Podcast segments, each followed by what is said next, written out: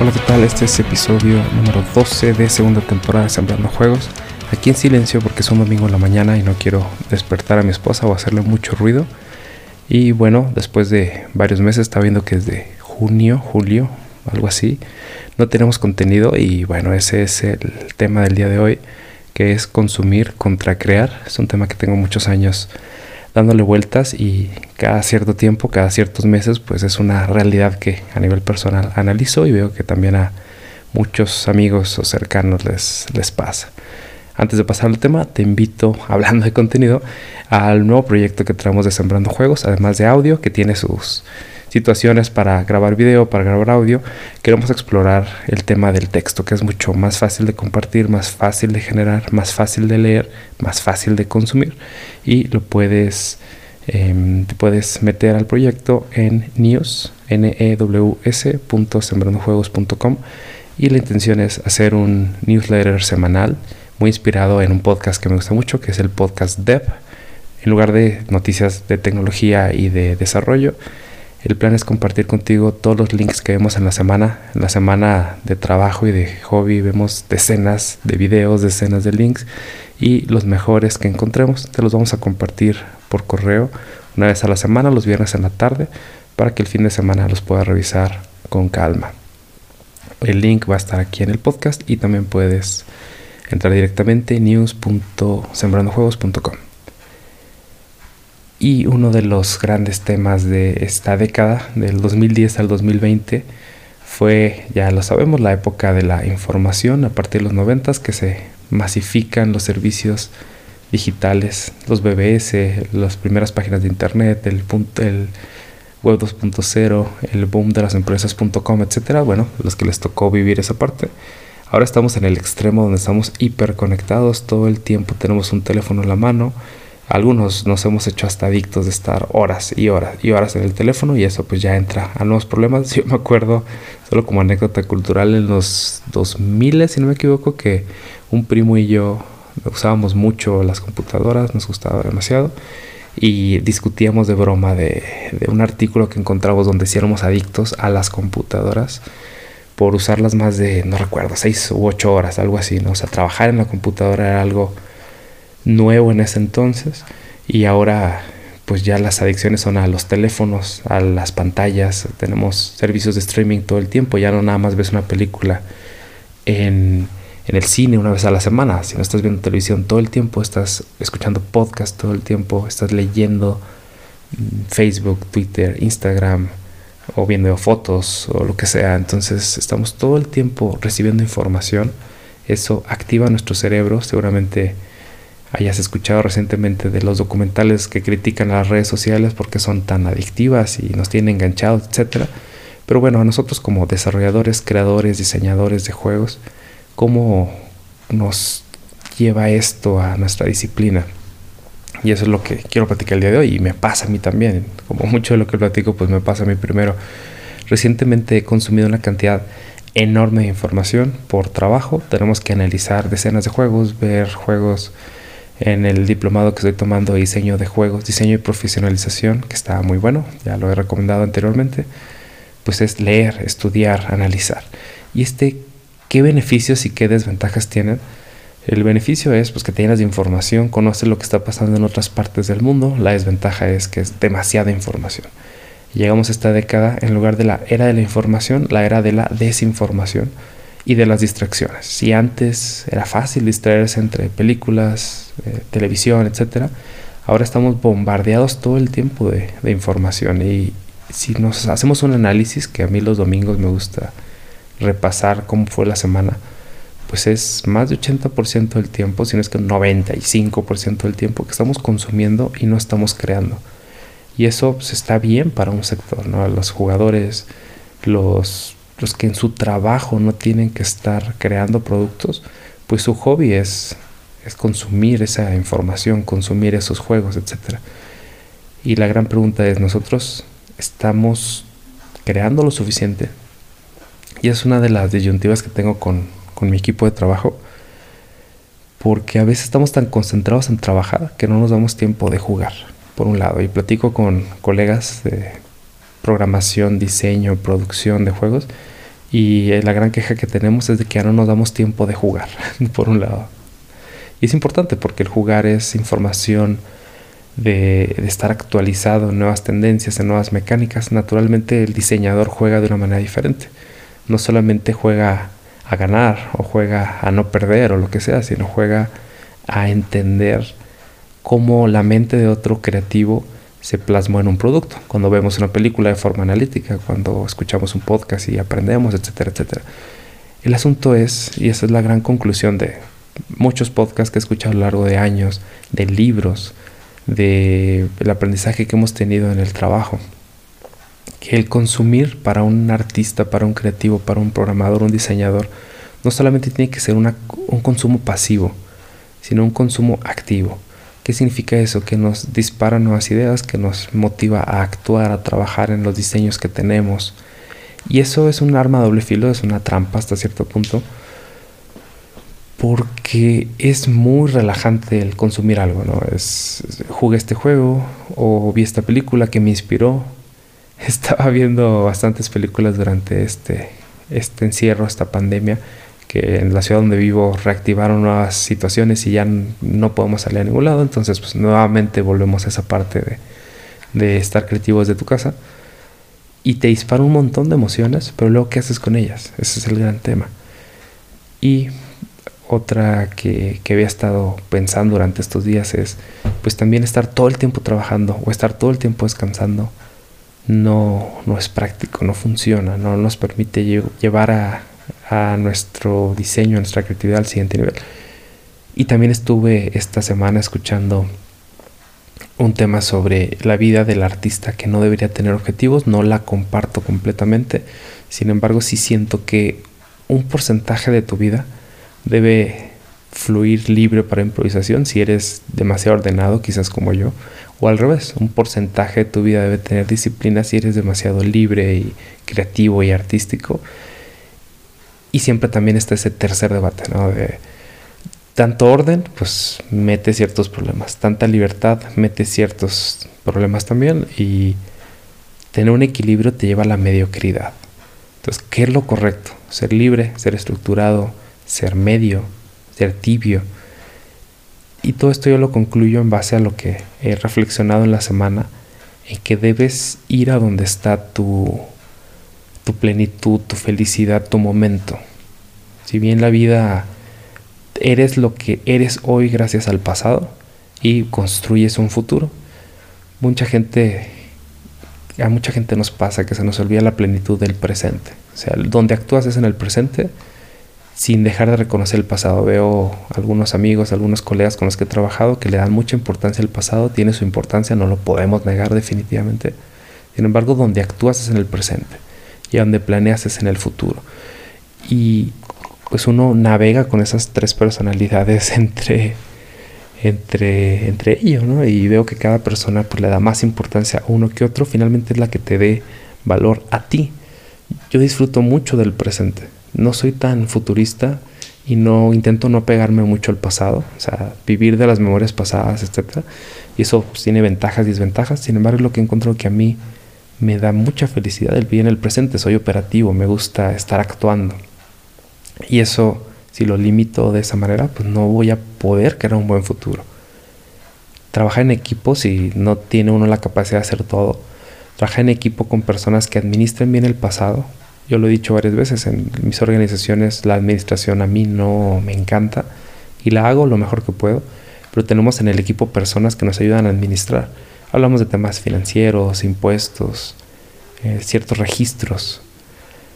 A mí me gusta mucho más actuar en el presente, estar diseñando el producto, etc. Pero vuelvo a lo mismo, si no tenemos una visión compartida de dónde queremos llegar, la organización como trabajo no llegaría muy lejos. Y finalmente, eh, a mí me toca ayudarle a personas que son demasiado futuristas y hacen planes y sueños e ilusiones, pues a dar los pasos necesarios para que se convierta en una realidad. Y eso creo que forma los grandes equipos. En la parte personal, yo lo que he visto también es de que parejas como mi, relación de matrimonio o, u otras que yo he visto, pues también tienen ese, ese sentido, ¿no? Que hace una parte, que hace la otra, para como equipo llegar más lejos. Y repito, hay gente que lo he visto, pues sola llega muy lejos y llega rápido también. A mí no me ha funcionado tanto estar solo, no soy una persona que solo logre grandes cosas, más bien me encanta crear equipos, me encanta ser parte de equipos y son estilos muy respetables, hay muchos em, deportes donde hay una persona y finalmente también puede haber un coach atrás del, del, que se ve en la, figura pública. Creo yo que los equipos, las familias, las empresas, las organizaciones, pues es el secreto a, a, grandes éxitos. Lo he visto recientemente donde parece que una persona, un diseñador de un juego, llega muy lejos, pero cuando vemos todo el equipo que hay atrás, vemos que, volviéndolo nuevamente al tema, no solamente es consumir pasivamente la información, sino es darle una aplicación dentro de muchos esquemas diferentes.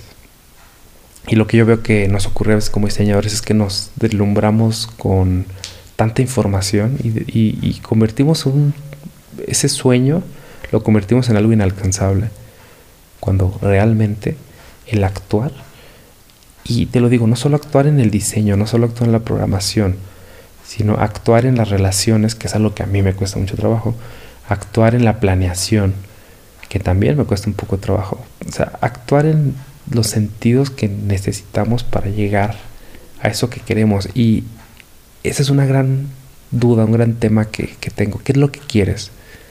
Muchas veces queremos que el mundo nos sorprenda. Sabemos que hay por lo menos cuatro personalidades diferentes, una que le encanta lograr objetivos, otra que le encanta explorar al mundo, otra que le encanta socializar y una que le encanta destruir al menos en, de forma deportiva, a sus oponentes, a otros humanos.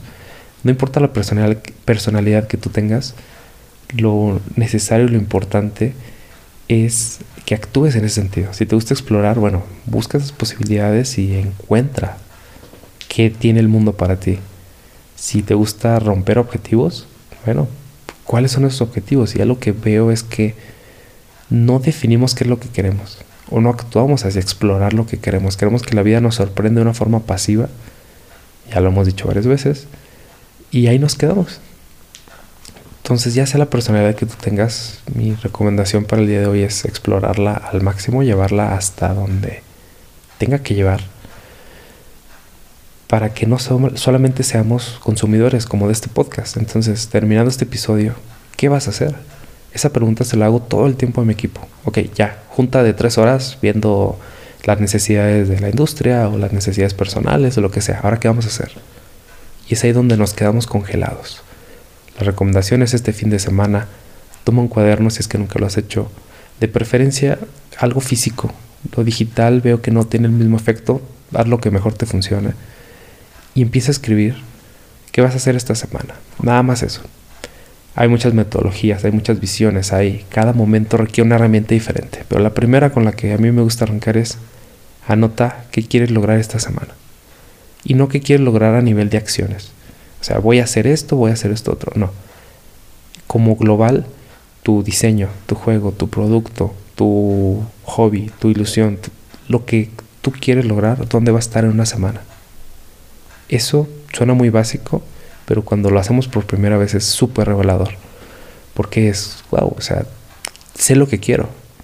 Ya si se logra o no se logra, si es lo correcto o no es lo correcto, viene después. Pero lo primero es, ¿dónde quiero estar? Porque algo que veo en grupos, pertenezco a varios grupos, a chats de Discord, a chats de WhatsApp, etcétera, es que esto se queda como una bella ilusión, que está bien, es como ese amor platónico de, ah, me encantaría salir con esta persona, hombre, mujer, lo que sea me encantaría salir con esta otra persona, pero no hago nada para llegar a ella.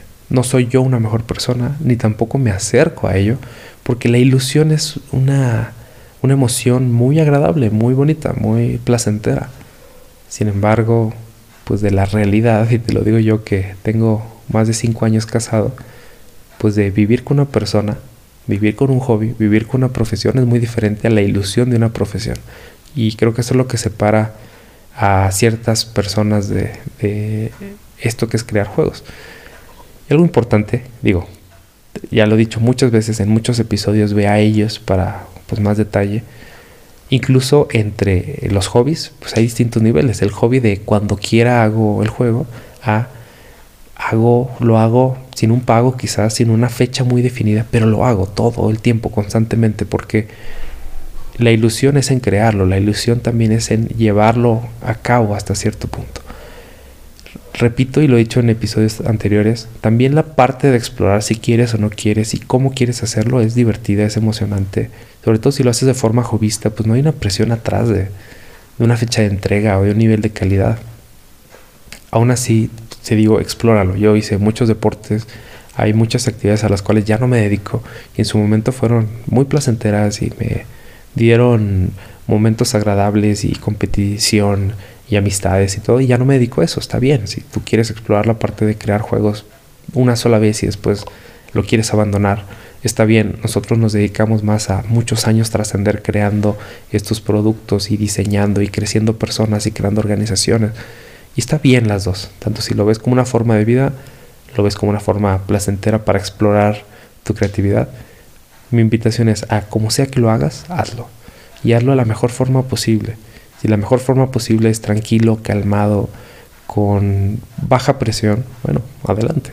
Pero sí define eso. Entonces la actividad para esta semana es siéntate, de preferencia un momento tranquilo, un fin de semana, y escribe a dónde quieres llegar una semana más también te recomiendo que lo escribas, guardes la hoja y la tires a la basura. Algo que nos pasa muchísimo es que nuestro cerebro cuando planeamos algo lo da por realizado. Entonces por eso no hay que escribir tareas, hay que escribir descripciones de dónde queremos estar. Las tareas hazlas día a día, sin presión probablemente, sin presión de hoy tiene que quedar esto.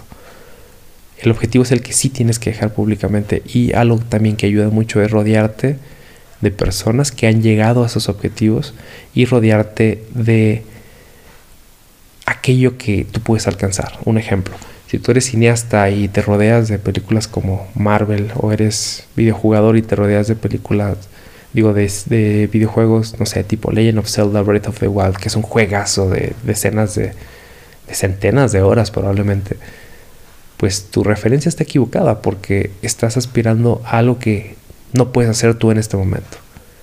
¿De qué te puedes rodear? De juegos independientes, de producciones independientes, de las producciones de tus amigos. Es muy importante. Ve lo que están haciendo tus amigos y cómo han llegado y rodeate de amigos mejores que tú. Tú también puedes ser ese amigo mejor, claro, pero rodeate de aquellas producciones, de aquellos productos, de aquellos diseños que están a tu nivel. Me ha pasado en estos últimos meses que estoy tomando el diplomado y veo gente mucho mejor que yo en muchos aspectos y me sirve inspirarme de ellos, platicar con ellos, compartir ciertas emociones y también hay cosas en las que yo soy mejor que ellos en algo. Si solamente yo fuera, yo estuviera rodeado de personas, vamos a decirlo de alguna manera, con menos experiencia que yo, yo como crezco. Y también al revés, si solamente yo me rodeo de personas que ya hicieron las cosas, pero yo no estoy actuando para llegar con ellos ese fue el gran tema de, debate de esta, de esta semana. De queremos que los demás hagan las cosas y nos toque un beneficio. Y es una cultura muy latina y muy mexicana probablemente. No sé qué tan lejos podemos llegar con eso. O sea, esperar a que los demás pongan las condiciones y de camino y a mí me toque una salpicada de beneficio, bueno, yo no lo haría. ¿Tú cómo lo vas a hacer? Vuelvo al mismo ejercicio. ¿Tú qué vas a hacer y cómo lo vas a hacer? Y algo también importante, me quedo con la última frase de, de un podcast que escuché y bueno, lo pongo aquí contigo, lo comparto y quiero actuar en base a ello es esta situación pandémica año 2020 donde han fallecido bastantes personas, algunos cercanos, algunos colegas. Y nos da una realidad muy interesante. Yo he andado muy reflexivo porque, bueno, también me tocó eh, tener la parte del COVID y familiares también enfermos y afortunadamente no, no ha fallecido ningún familiar ni, ni amigo muy cercano. Sin embargo, sí me quedo con una frase de que esto nos ha, además de, las ventajas de la digitalización que, que nos aceleró, etcétera, nos ha puesto a darnos cuenta que la fama, el poder y el dinero, pues son elementos que confías en ellos demasiado, o como sociedad o como familias a veces confiamos demasiado en ellos, pero de pronto llega una crisis, llega una pandemia, llega un accidente y te das cuenta que todo ese poder, todo ese dinero, pues no revierte un accidente, no revierte una enfermedad y realmente con lo que te quedas es con las relaciones personales, con tu sentido personal. Y eso es lo que toma importancia en estos momentos. Entonces, ¿qué tan conectado estás contigo mismo? ¿Qué tan conectado estás con tus amigos, con tus cercanos, con tus colegas, con tus compañeros de trabajo y con tu misión personal? Hemos platicado en episodios anteriores que la plenitud como persona viene de varios aspectos. Uno de ellos es tu misión, otros es tu visión, tu propósito, tu, tu, tu, voluntariado. O sea, ¿qué haces no por obligación? ¿Qué haces no por solo convicción? ¿Qué haces tú como, como alguien global, como alguien conectado con tus relaciones personales, conectado con tu profesión, con tu intelecto, con tu sabiduría, con tus habilidades. Eso, eso, eso realmente lo que conecta con algo a largo plazo. Y volvemos a lo mismo.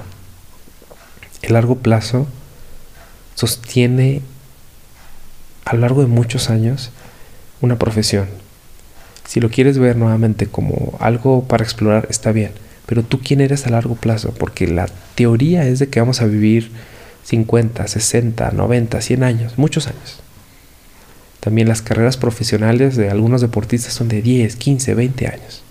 Donde estés tú, eso es importante, posicionarte. Llevo 5 años en esto, llevo 10 años, ya casi me quiero retirar porque llevo 20 y tantos años en esto y, y ya quiero explorar otra cosa. O quiero dedicarle un año a explorar si quiero ser diseñador, creativo. Pero lo más probable es que estés más de 5, 10, 15 años en esto era otro de los grandes temas de la semana, de que hay muchas personas que hacen una producción y se muere la empresa o el estudio o el interés creativo de la persona. No está mal del todo. El asunto es de que no hemos podido crecer como una industria mexicana al no sostener de forma continua los, los proyectos. Lo platicaba en un podcast, el respawneo que me invitaron sobre el crunch time. Y vemos mucho de eso, ¿no? Para sobrevivir a lo largo de muchos años, requerimos una visión integral de descanso, de crecimiento, de independencia, de libertad. Ciertos valores que puedes ver en, la transmisión. Y el asunto es ese, o sea, hacer una sola producción es un modelo muy americano probablemente donde metemos todos los recursos al asador y lo que salga es bueno. Sin embargo, sostener eso es muy difícil. Se hacen esas burbujas o estos famosos indie apocalypse donde le apostamos todo por un gran sueño, pero no lo hacemos de forma sostenida y continua.